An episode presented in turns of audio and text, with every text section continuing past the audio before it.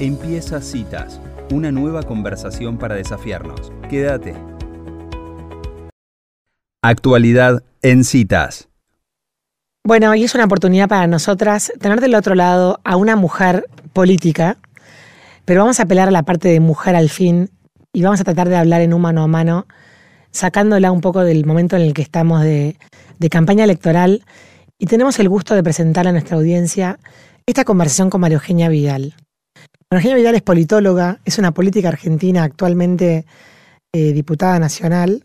Ella fue vicejefa de gobierno de la ciudad de Buenos Aires, de Mauricio Macri, y después fue gobernadora de la provincia de Buenos Aires, la primera gobernadora mujer de la provincia de Buenos Aires, si no me equivoco, que terminó su mandato en el 2019. Em, te doy la bienvenida, María Eugenia Vidal, a Citas. ¿Cómo estás? ¿Qué tal? ¿Cómo están?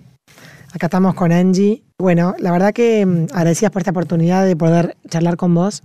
Le voy a contar a la audiencia, María Eugenia, si te parece, que yo te conocía desde antes de que te dedicaras a la política, en una fundación Grupo Sofía, que coincidimos ahí, yo trabajaba con Ramiro Tagliaferro, quien es tu ex marido, en el equipo de él.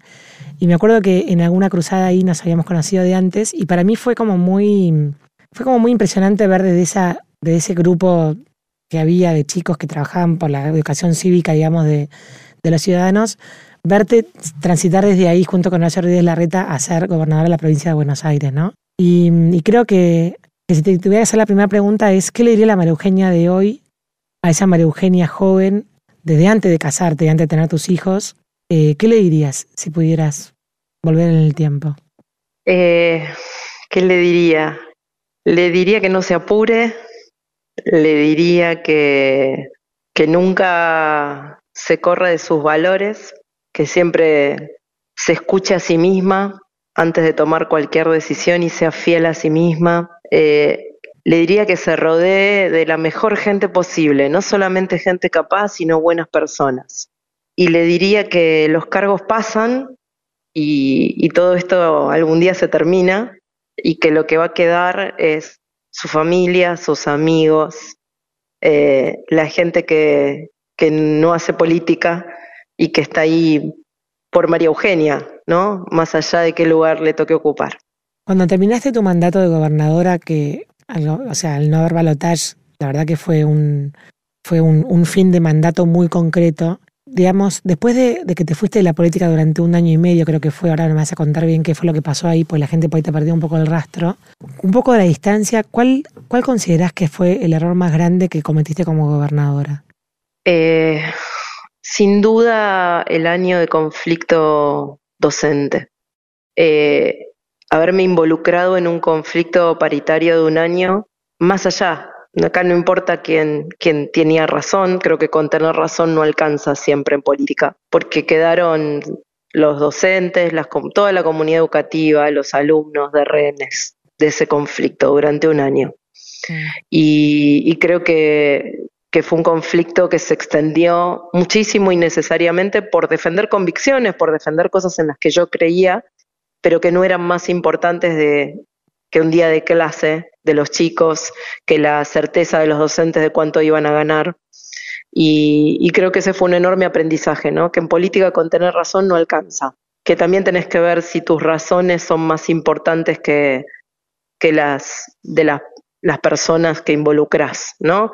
Eh, yo sigo creyendo que tenía razón en mis argumentos frente a Baradel y el tiempo demostró que él defendía otros intereses que no eran los de los docentes, pero ese no era el punto. El punto es que había 5 millones de chicos que no tenían clase y que había 300.000 docentes que no sabían cuál iba a ser su aumento de sueldo y no lo supieron durante mucho tiempo.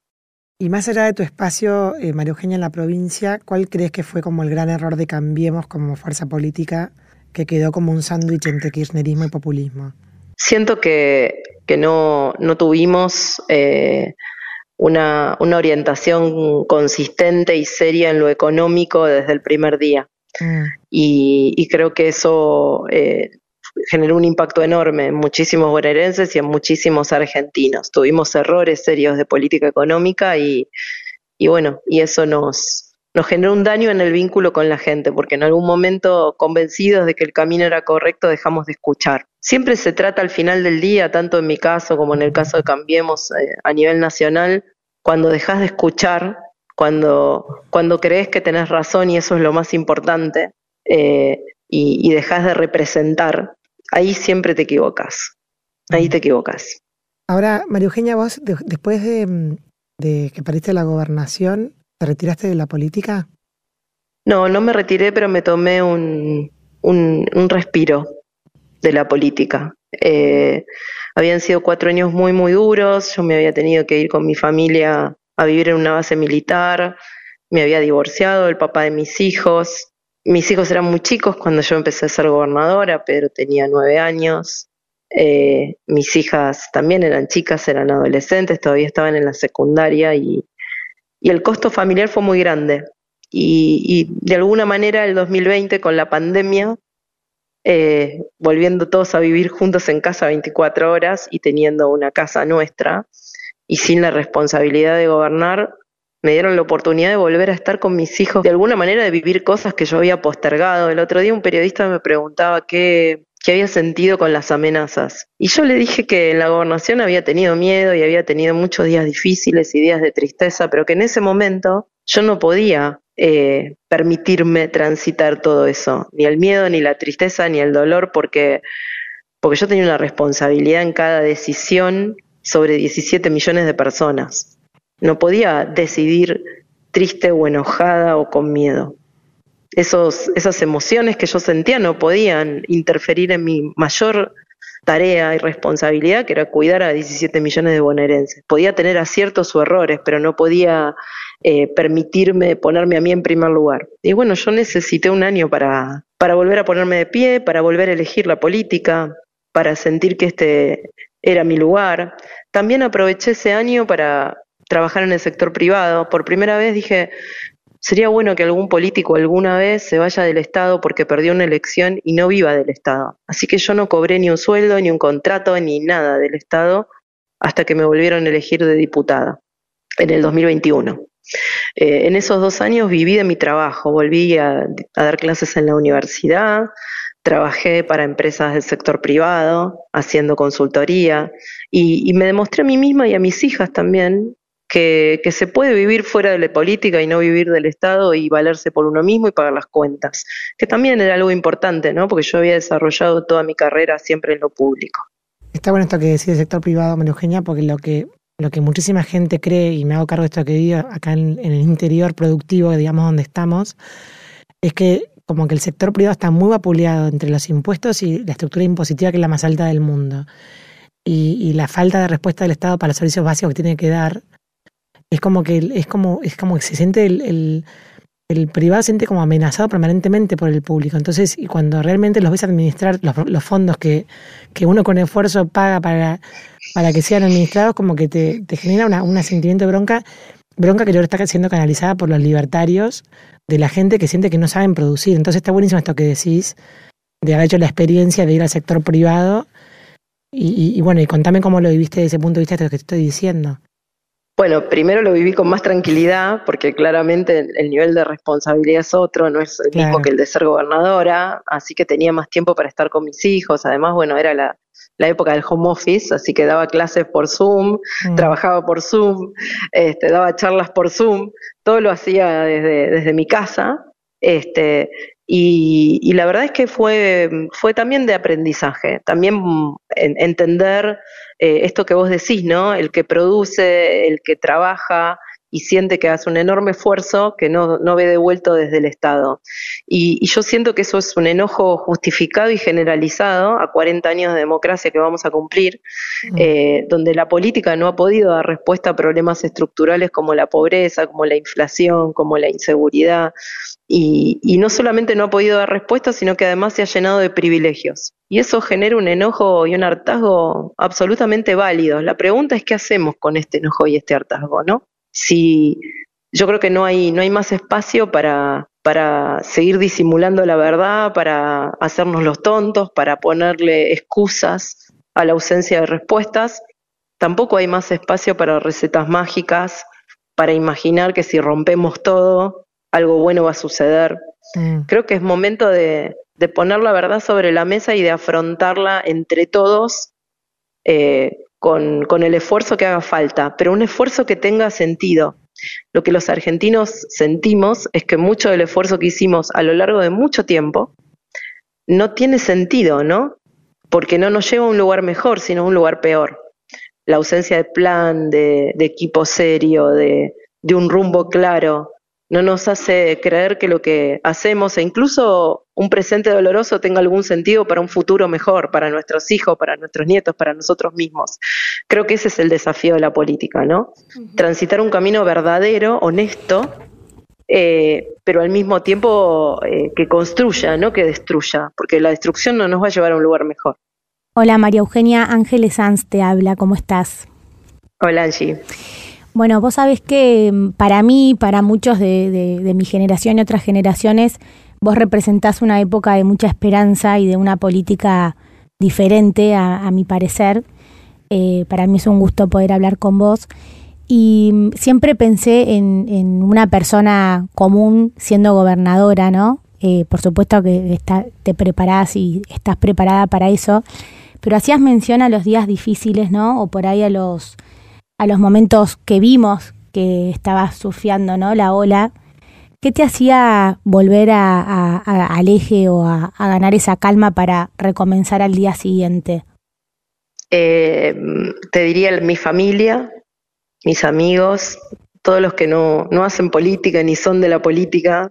Yo vengo de una familia de clase media, laburante, que nunca trabajó en el Estado y, que ve las cosas desde otro lugar y me acompañó no como gobernadora, me acompañó como hija, como hermana, como amiga, como mamá.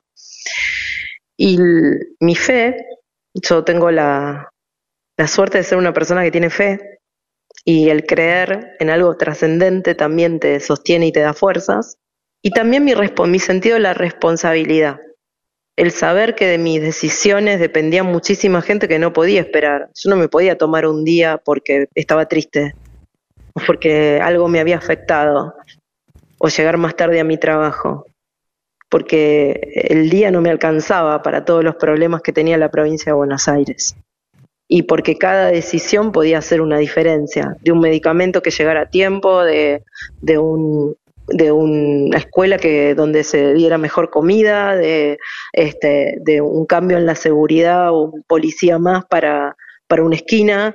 Eh, entonces no, no, me podía permitir eh, transitar esa tristeza o, o, ese miedo o, esa preocupación, ¿no? Tenía una responsabilidad mayor, un compromiso que había tomado por cuatro años con esos bonaerenses que, que dependían de muchas de mis decisiones.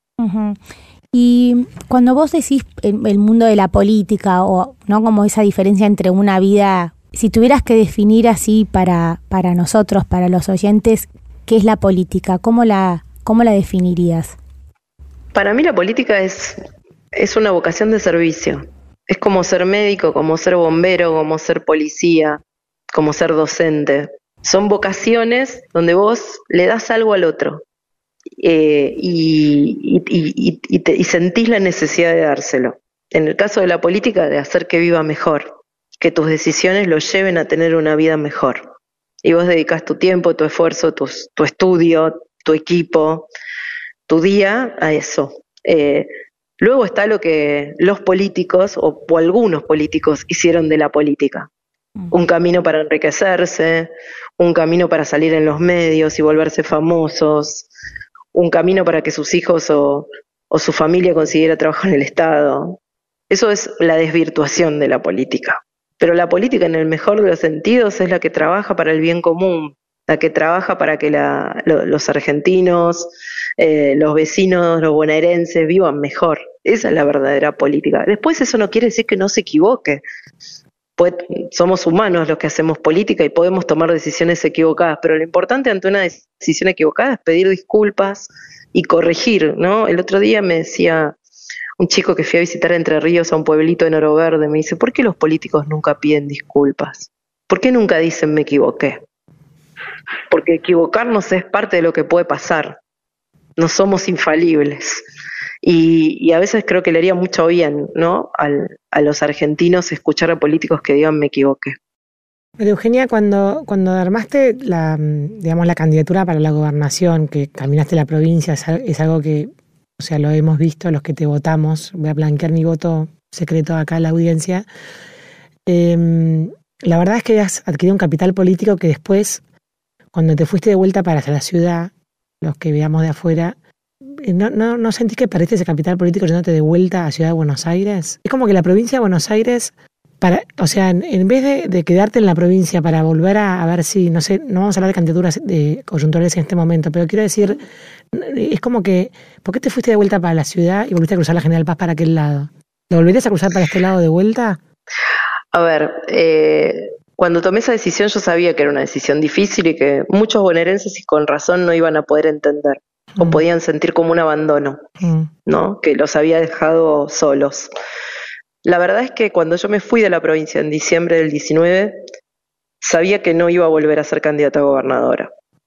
Sobre todo porque si algo me mostró la provincia de Buenos Aires es que un gobernador de la provincia no cambia estructuralmente la realidad de la provincia. La provincia de Buenos Aires está explicada en dos tercios de su población por el conurbano. En el 5% de su territorio viven 10 millones de argentinos de todo el país que vienen buscando oportunidades y también bonaerenses. Ese esa problemática del conurbano no la resuelve un gobernador, la tiene que encarar un presidente. Entonces, si hay algo que me demostró mi paso por la provincia de Buenos Aires, es que la provincia de Buenos Aires cambia desde el gobierno nacional, por supuesto con un buen gobernador también, pero cambia desde el gobierno nacional. Y viendo que yo no iba a volver a ser gobernadora, y que, tenía que venir otro, eh, la elección intermedia era el momento para que otros candidatos que sí querían ser gobernadores de la provincia se instalaran y, sí eh, pelearan por eso. Eh, y, de, y verdad funcionó, porque en el 2020 no había otro candidato para ser candidato a gobernador en el 23 que no fuera yo, y hoy hay siete candidatos a gobernador de Juntos por el Cambio. Claro, y todos son personas valiosas y todos son personas con experiencia, más allá de que yo haya dicho públicamente, y lo, repito, que, que, para mí Cristian Ritondo es el mejor candidato a gobernador que puede tener la provincia eh, y el mejor gobernador que puede tener a futuro, son todas personas competentes, capaces, eh, que me da tranquilidad que quieran ser gobernadores de la provincia y, ocupar ese lugar. Está bien, pero volvamos a, esto de, a ver si me escucha, chequeo la escucha que, que dijiste, la provincia como está planteada es ingobernable porque está mal estructurada, como decís vos, la población, es como que las, las batallas electorales se dan en ese conurbano que está mal diseñado. El senador Esteban Burrich presentó un proyecto, entre otros, hay, creo que son dos o tres proyectos que hemos hecho notas al respecto, hablando de fraccionar la provincia de Buenos Aires para que justamente esta distorsión electoral que sucede, y además que la hace ingobernable, eh, no suceda más. ¿Por qué cuando se tuvo mayoría en las cámaras Juntos por el Cambio o el PRO no encaró esa, esa, estructura que sería el tipo de cosas para las cuales votamos a Juntos por el Cambio. Nunca tuvimos mayoría, Elisa. Durante los cuatro años de gobierno de la provincia no tuvimos mayoría ni en diputados ni en senadores de la legislatura de la provincia de Buenos Aires, tampoco a nivel nacional. En el Congreso Nacional tampoco tuvimos mayoría. Eh, yo creo que esos proyectos que vale la pena discutir, muchos proyectos en la provincia de Buenos Aires de reforma estructural que vale la pena discutir, pero hay una primera discusión que la provincia de Buenos Aires tiene que dar eh, con el resto de las provincias del país y es la ley que quedó pendiente de coparticipación desde el 94. Es inviable cualquier provincia que aporte el 36% del producto y reciba hoy el 24%. Cuando yo asumí la gobernación, el 18%. Es imposible, no importa quién sea el gobernador. Los bonaerenses eh, aportan al financiamiento del resto de los argentinos. Mm. Y esa es una, eso es un problema bien estructural, más allá de cómo la dividas. Digo, porque a veces pensamos que por trazar una raya y, y, de una provincia hacer tres, cuatro o seis, mm. el problema se va a resolver. Yo creo que el problema es, primero, nacional en la economía.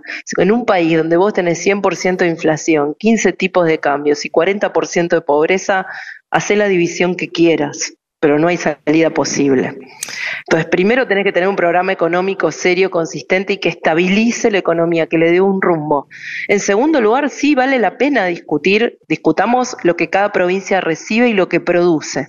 Mm. Y en tercer lugar, discutamos el mejor diseño político mm. en términos de si vale la pena dividirla o no, ¿no? Pero en términos de prioridades, yo arrancaría por el programa económico, luego por la ley de coparticipación siguiente por la discusión de la división política. Está bien, está buenísimo esto que decís. Lo que pasa es que lo que nos, lo que nos, lo que nos pasa a nosotros ciudadanos siempre es que es tan estructural el cambio profundo que hay que hacer. Lo mismo que hablábamos recién con el tema impositivo.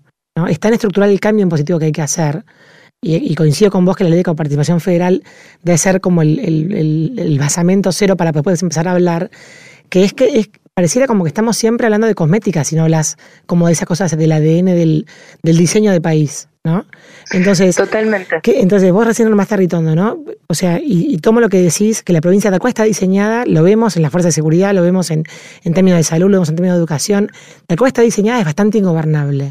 Entonces, ¿qué consejo le darías? Otra pregunta, ¿qué consejo le darías vos a un ser humano que va a ser gobernador, que entiendo que, como decimos, tiene el peso para modificar estructuralmente la provincia, para que sea más que los próximos cuatro años que sea elegido gobernador, en base a tu experiencia? Primero, que, su tarea depende mucho de, la capacidad de trabajo en equipo que tenga, tanto con el presidente como con los intendentes.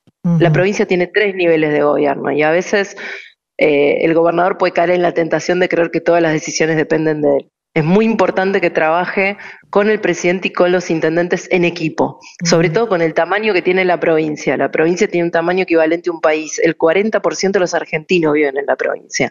Es más grande, es la más grande de la Argentina. Entonces necesita trabajar en equipo con el presidente y con los intendentes. Las políticas que mejor funcionaron en la provincia fueron muchas que las que las que yo hice con los intendentes. Mirá el SAME, por ejemplo. ¿No? que llegó a 13 millones de bonaerenses. Era muy difícil hacerlo sola desde La Plata. Pude llegar a 13 millones de bonaerenses con un sistema de emergencias porque los intendentes también se sumaron al equipo de los que querían hacerlo y lo hicimos juntos o el plan que hicimos de atención, de centros de atención primaria en, en, el conurbano, o el plan de obras que hicimos hidráulicas en el interior, y no solo hidráulicas, de todo tipo, mm. ¿no? Y ahí, por supuesto, que siempre corría el riesgo de que si el intendente no era de mi partido, dijera que la obra la había hecho él y no el gobernador, o los fondos no eran de la provincia, no importa. Lo importante mm. es que la obra esté hecha, ¿no? Y que eh, y así generamos que en los 135 municipios de la provincia se recibieran fondos de la provincia para hacer obras. Mm. Y no hubiera un ciudadano que no importa lo que hubiera votado, no hubiera visto una transformación concreta en su municipio, más allá de a quién se la tiene que reconocer, ¿no? Entonces yo creo que, que ese es un primer consejo importante. El segundo es que defina prioridades. La provincia es muy compleja y tiene muchas dificultades y hay que focalizarse. Yo creo que hoy la seguridad es un foco y la producción también. Mm. Hay que apoyar a los que trabajan y hay que cuidar a los que salen de su casa. Esas tienen que ser las dos prioridades que, cualquier gobernador que asuma la provincia tiene que tener. La ventaja de Cristian es que seguridad cuatro años conoce muy bien la provincia en materia de seguridad y además tuvo buenos resultados. Hubo menos muertes por asesinatos durante nuestra gestión, hubo menos robos de autos. Digo, las políticas de seguridad funcionaron. Otra de las preguntas que teníamos para hacerte, María Eugenia, era que, mm, o sea, en el fondo estuviste bien cuando me dijiste que el gran error a nivel político de Cambiemos ha sido la orientación económica del principio, ¿no? Dentro de las entrevistas que hicimos en este programa, entrevistamos a Javier Iguacel, intendente capitán Sarmiento, que había sido ministro de, Vialidad de Macri, y él había logrado aumentar 40% la productividad de su intendencia, bajando, creo que no sé, sean 300 tasas municipales, etcétera. Entonces, eh, la gente que votó a Cambiemos esperaba una especie de reestructuración de ese tipo a nivel nacional, ¿no? Y las críticas al, al, gobierno de Macri, de las que más frecuentemente hemos escuchado, son que empezaron a gobernar para ganar las próximas elecciones y se olvidaron de atender las necesidades de la gente que los había votado, ¿no? La complejidad de la política a mí me excede por mucho, pero ¿cuánto hay de eso de no haber querido encarar de fondo eh, el populismo, de fondo la falta de cultura de trabajo, de fondo eh, los planeros, o sea, toda esa parte? ¿Cuánto, cuánto, ¿Cuánto de eso faltó vos que estuviste adentro del gobierno?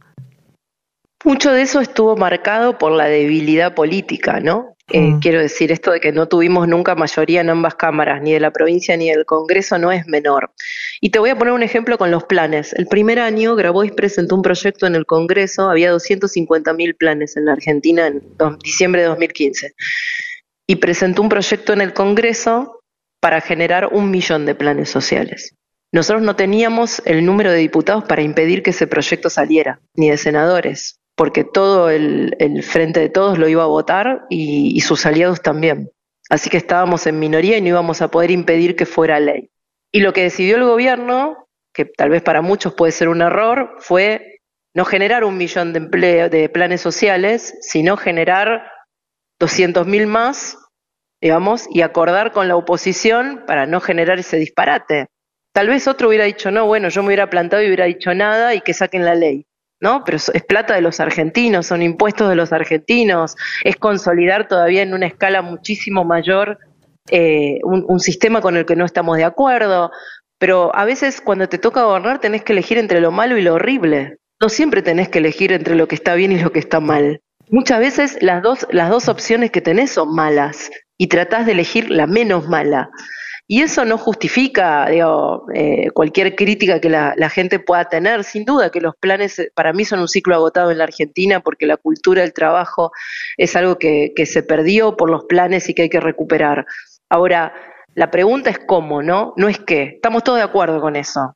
Que, el sistema es insostenible. La pregunta es cómo, cómo se sale de eso. El primer paso es votando a quienes estén dispuestos a hacerlo. Mm. En las elecciones de 2015 ese no era un debate. ¿eh? Mm. Y, la gente votó, ganamos la elección por dos puntos, 51-49. Mm. Sí, sí, sí. Y en el Congreso nunca tuvimos diputados y senadores suficientes. Yo creo que el, 2023 puede ser un punto de inflexión. Eh, por eso todas las partes de la boleta importan, no solamente el intendente o el candidato a gobernador o a presidente. Importan los diputados que votas a nivel nacional, a nivel provincial, los concejales que votas, porque después esos son los que deciden por vos en muchos casos.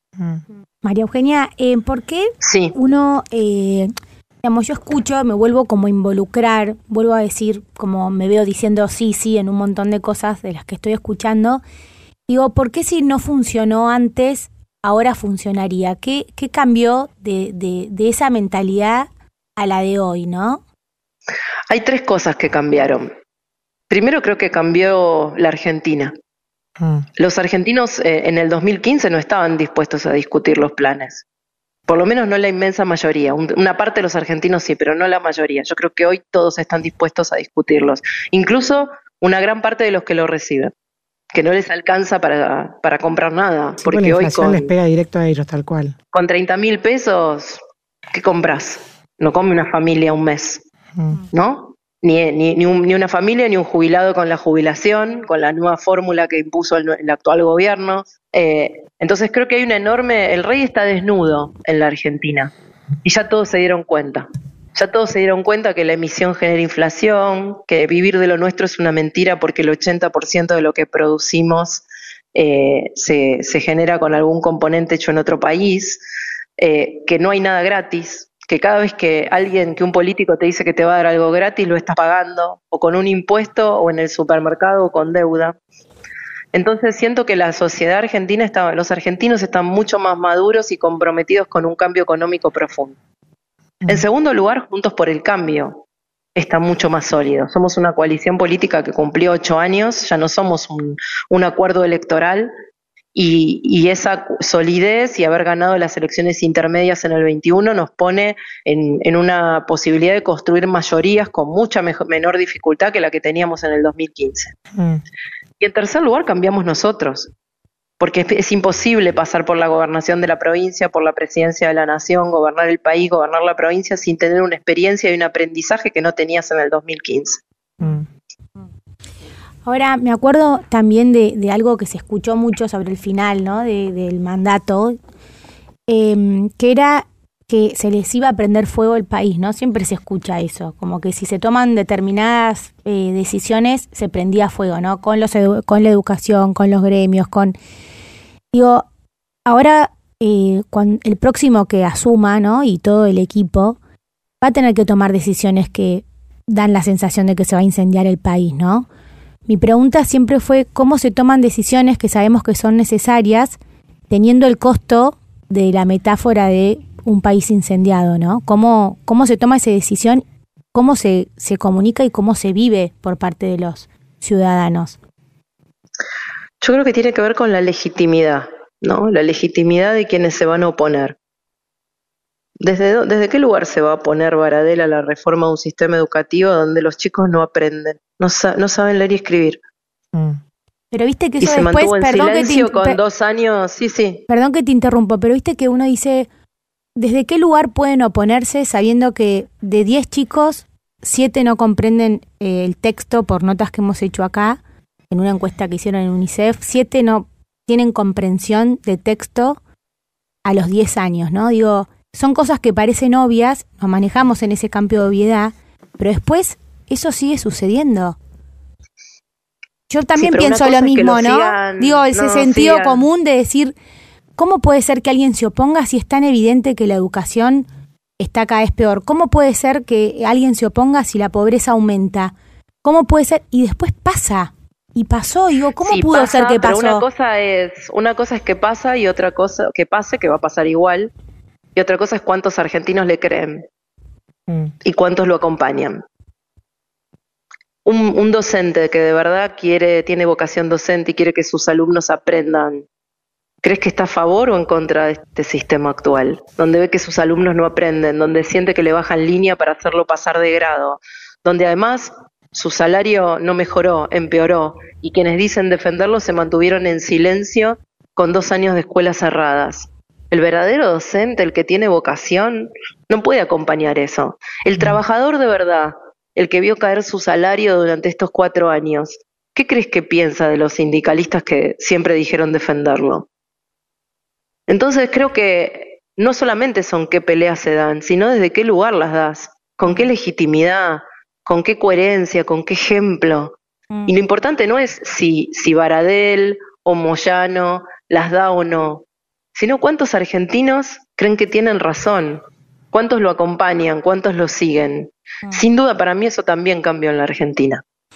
Sí, a mí me gustaría, me gustaría creer y ver que, que pase eso, pero cuando lo pienso así, porque me parece tan evidente, después ves que caen un montón de colectivos con un montón de gente con banderas, que las plazas se vuelven a llenar, que los vuelven a elegir, y digo, ¿y qué pasó en el medio, no? Una, una computadora repartida hizo que esa persona crea que en realidad las cosas son diferentes. El recital, el recital El recital, la calecita, o sea, realmente digo, estaremos preparados como para hacernos más cargo nosotros y no solamente la culpa a los políticos, ¿no? Digo, ¿realmente vos crees que, que, los ciudadanos estamos más preparados para que eso no sea una tentación que, que confunda a la gente? Primero, Angie, creo que esa no es toda la Argentina, ese es un recorte de la Argentina. Eh, el que está en la plaza, ¿no? Con las banderas y el bombo. Es una parte, yo llevo 60.000 kilómetros recorridos en todo el país, en pueblos donde viven 3.000, 4.000 personas, bien chiquitos y en grandes ciudades como Rosario. Mm. Te puedo asegurar que esa no es la Argentina, no es, por lo menos no es toda la Argentina. Y en segundo lugar, eso lo demuestran las elecciones. Mm. En la provincia de Buenos Aires, la, que el peronismo gobernó los últimos 28 años, los anteriores 28 años a 2015, donde parecía inexpulgable, donde estaba todo el aparato, todos los intendentes, con una mujer no peronista después de 28 años, volvimos a ganar en el 2017 y volvimos a ganar en el 2021, sin ser yo candidata. Los bonaerenses cuando quieren cambiar, cambian, y los argentinos cuando quieren cambiar, también lo hacen. Yo confío mucho en eso. Confío en que, en que todos sabemos que una plaza llena de bombos y banderas no es toda la Argentina. La Argentina es la que, como yo digo, la Argentina madrugadora, la que se levanta temprano, se acuesta tarde, confía en su familia, en su propio esfuerzo, la que cree en el mérito, la que está cansada de que le metan la mano en el bolsillo y no le devuelvan ninguna respuesta concreta del Estado. Esa es la Argentina, no la del bombo y la bandera. Mm. María Eugenia, bueno, eh, te hago otra pregunta que nos llegó a, cuando mandamos la cajita de preguntas a nuestros oyentes. Algunas me dijeron que fue una gran decepción que bajo tu gobernación, el 23 de marzo del 2018, se promulgara una ley que obligaba en todos los actos públicos nombrar la dictadura cívico-militar y hablar de 30.000 desaparecidos. Cuando, al mismo tiempo, en ese contexto de ese momento, Luis Labraña estaba circulando por los, por los canales de noticias admitiendo de que él había inventado la cifra de 30.000 desaparecidos, que es una cifra simbólica y que no es una cifra fehaciente, ¿no? Por supuesto, es un tema hiper recontra sensible.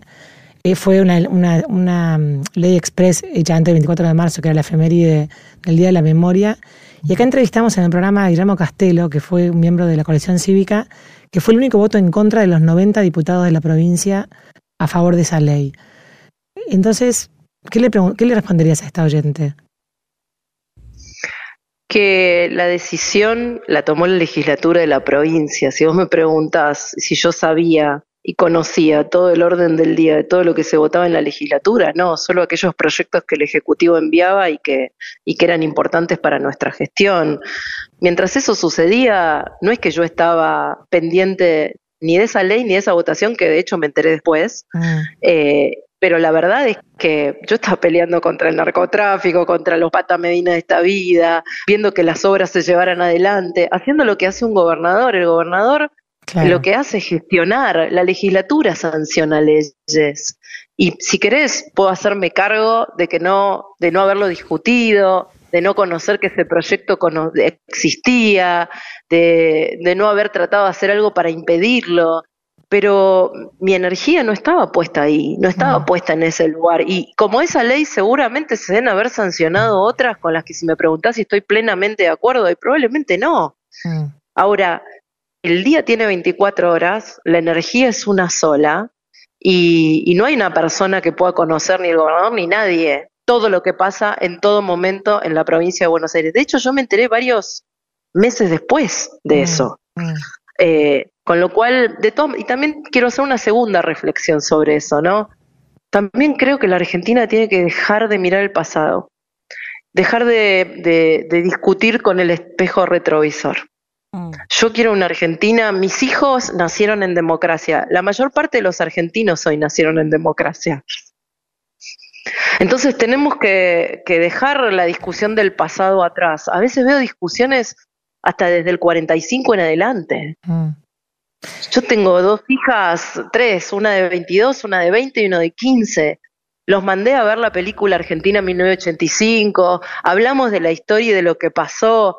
Ahora, me importa más su futuro que el pasado, mm. ¿no? Y probablemente eso haya, esa visión que yo tengo me haya llevado a mí, a mi equipo, a ni siquiera tener una discusión sobre el tema. Mm. ¿No? Porque eh, había un, un presente que urgía y que sigue urgiendo hoy a mí me interpela mucho más que esa ley que se sancionó, el 40% de pobres, eh, el 100 de inflación, eh, la carga impositiva que hace que muchos que producen sientan que tengan un pie en la cabeza. Lo que puedo cambiar es eso. El pasado de la Argentina no lo voy a poder modificar, pero el futuro sí. Totalmente, y, eso es lo que de acuerdo, Totalmente de acuerdo, por eso fue, o sea, pero bueno, para mí hay un, también un pendiente grande, que no escucho en ninguna campaña política que diga nadie, que alguien se meta con lo críptico que es la, el reparto de subsidios de toda esta época oscura de la Argentina, porque ha habido miles de denuncias que, que ahí hay un, como una caja negra eh, implementada por, por Néstor Kirchner, que nadie se anima a tocar por el costo político que tiene. Entonces, parte de la transparencia y parte del, de la gestión de los fondos públicos correcta y demás, tiene que ver meterse con esos temas que nadie se anima a tocar, ¿no? Pero bueno, es un, como digo, yo creo que hay que elegir las batallas y, y hay batallas mucho más urgentes que esta para, para encarar para adelante. Sí, eh, creo que sí. Eh, el Estado es enorme. Por supuesto que siempre hay un límite a las cosas que uno decide, que es cumplir la ley. ¿No? Cumplir la ley, la que sea, la que nos guste, lo que no nos guste, y si no nos gusta, cambiarla. Mm. Pero, pero en el marco de cumplir la ley, nada que sea oscuro o corrupto puede ser admitido en ningún tema, mm. ni en este ni en ningún otro. Mm. María Eugenia, la última, y saliendo un poquito de todo esto, ¿qué hace María Eugenia Vidal en su tiempo libre? Bueno, paso tiempo con amigos, en familia, eso es lo que más hago y lo que más me gusta hacer. Para mí un, fin de semana ideal es un, como uno como el que pasé, donde haya visto amigos, donde haya visto a mi familia, donde haya pasado tiempo con mis hijos, con mi esposo, ah. donde haya eh, visto una, fui al cine, eh, de paso la recomiendo, la película La extorsión de Guillermo Franchella, gran ah. película, la recomiendo para que la vayan a ver.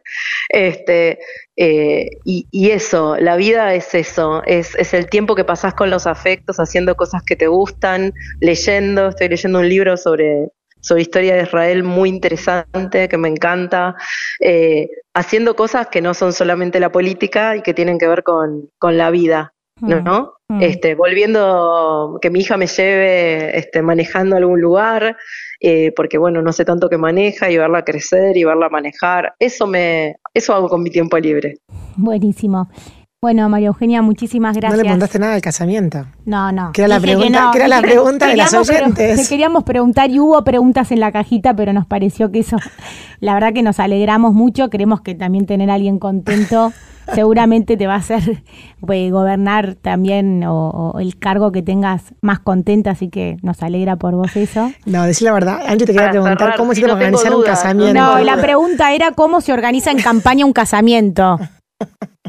Tengo mi mejor amiga que se ocupó de todo, que no es wedding planner, pero bueno, Pero es una gran amiga. Y gracias a ella me casé, como digo yo. Si no, no si hubiera dependido de mi capacidad organizativa, no hubiera, no me hubiera casado.